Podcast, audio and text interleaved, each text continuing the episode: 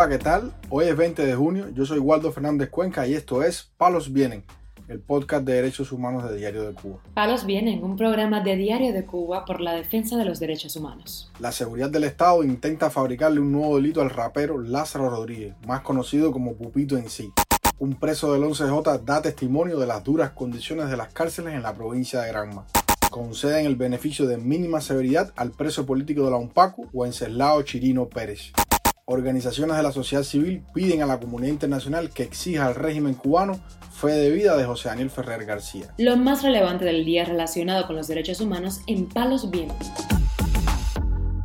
Comenzamos informando que el rapero contestatario Lázaro Leonardo Rodríguez Betancourt, más conocido como Pupito en sí, ha recibido amenazas de la seguridad del Estado de volver a prisión por su música crítica contra el régimen. El rapero estrenó recientemente una canción de denuncia contra Junior Lázaro Santana Figueroa, el jefe de cárceles y prisiones de la provincia de Mayabeque, un funcionario al que conoció mientras cumplió condena en las cárceles de esa provincia.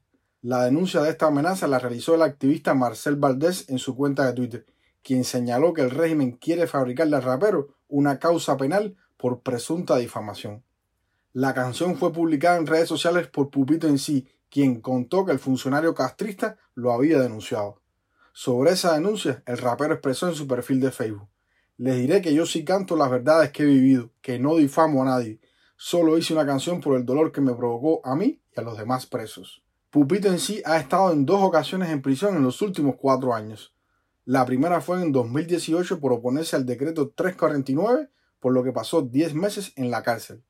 La segunda ocasión fue el siguiente año por negarse a que en su casa pasara un inspector sanitario. Por esa misma causa, el régimen le fabricó una supuesta propagación de epidemias. Finalmente, el Tribunal Municipal de Centro Habana lo condenó en un amañado juicio a tres años de privación de libertad por los delitos de atentado y resistencia. Informamos además que el preso del 11J, Fernando Michel Bárzaga Monpié, pudo denunciar vía telefónica las malas condiciones carcelarias que ha vivido en dos prisiones en la provincia de Granma, publica el Observatorio Cubano de Derechos Humanos en su cuenta de Twitter.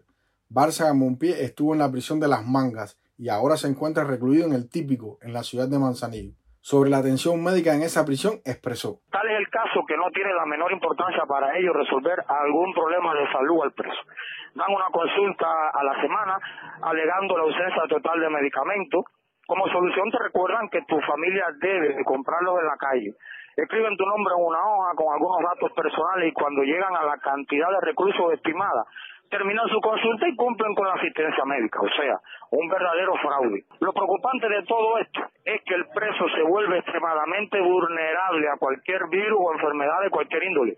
Esto es resultado de la constante humedad, el sedentarismo y la pobre y crítica alimentación a la que es sometido en prisión. El prisionero abundó sobre una denuncia que constantemente es denunciada tanto por familiares como presos en toda Cuba, la pésima alimentación a que son sometidos los reclusos. Cuando digo pobre, hablo de que ya nos eliminaron 20 gramos más de arroz, pero tampoco nos están dando los 70 gramos correspondientes. Y cuando digo crítica, es porque nadie de las personas que me escuchen vayan a imaginar un arroz, un caso de chícharo, un caso de sopa, un pan, un picadillo, un huevo, un poco de té para el desayuno. Nada de lo que significan estas palabras tiene que ver con lo que se, se elabora para nosotros aquí. No tengo cómo explicarle ni hacerles ver en las condiciones que se nos sirven estas cosas, que tampoco pueden, pueden llamarse alimentos. Hay que estar aquí y olerlos, además de atreverse a probarlo. Sobre Bárcega Monpié, de 41 años de edad, hay poca información pública. Trascendió que a principios de este año fue golpeado junto a dos presos del 11J en la cárcel del Típico, porque se encontraba plantado en protesta por las malas condiciones carcelarias. El manifestante está cumpliendo una condena de cinco años de prisión por los delitos de desórdenes públicos y atentado. Palos bien. También es noticia que la seguridad del Estado le concedió la mínima severidad y trasladó de prisión al activista de la Unión Patriótica de Cuba en Pirata del Río, Wenceslao Chirino Pérez, informó su cuñada Milady Guerras al Observatorio Cubano de Derechos Humanos. Este opositor llevaba siete años bajo un régimen de máxima severidad, por lo que sus allegados celebraron esta relajación de su encierro. Chirino Pérez fue encarcelado el 29 de marzo del 2016 debido a su visible activismo en la Unión Patriótica de Cuba en Pinar del Río. ocasión que aprovechó el régimen para acusarlo de los delitos de atentado, desacato, entre otros, y lo condenó a 11 años de prisión. Este opositor de 47 años de edad se encontraba antes de este traslado en la cárcel La Cuarta, en la carretera de San Juan, en Pinar del Río. El reporte no aclara a qué prisión fue trasladado este prisionero político.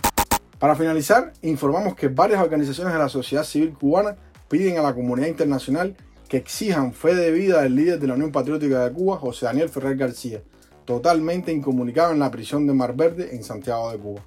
Entre esas organizaciones se encuentra el Consejo para la Transición Democrática de Cuba, quien señaló que la ONU debe abordar la grave situación de los derechos humanos en Cuba. Luchemos por un mundo que defienda los derechos y rechace la opresión, puntualizó en un comunicado esta organización. El Consejo para la Transición denunció las condiciones en las que se encuentra encarcelado el opositor, quien está en celda de aislamiento con pésima alimentación y sin agua potable. A ese reclamo también se ha sumado el grupo Democratic Space, compuesto por exiliados cubanos en Canadá. Su principal promotor, Michael Lima, expresó sobre la asociación de Ferrer García. A José Daniel Ferrer García, prisionero de conciencia y líder prodemocrático, lo caracterizan dos cosas, su valentía y su calidad humana. Él ha estado ahí abogando y luchando por la libertad de los presos políticos de Cuba por más de 30 años. Hoy nos toca a nosotros abogar por su libertad inmediata e incondicional. Desde el 11 de julio del 2021, José Daniel está injustamente preso en represalia por su liderazgo en la lucha por los derechos y las libertades del pueblo de Cuba. En prisión ha sido sometido a golpizas, aislamiento y torturas de todo tipo.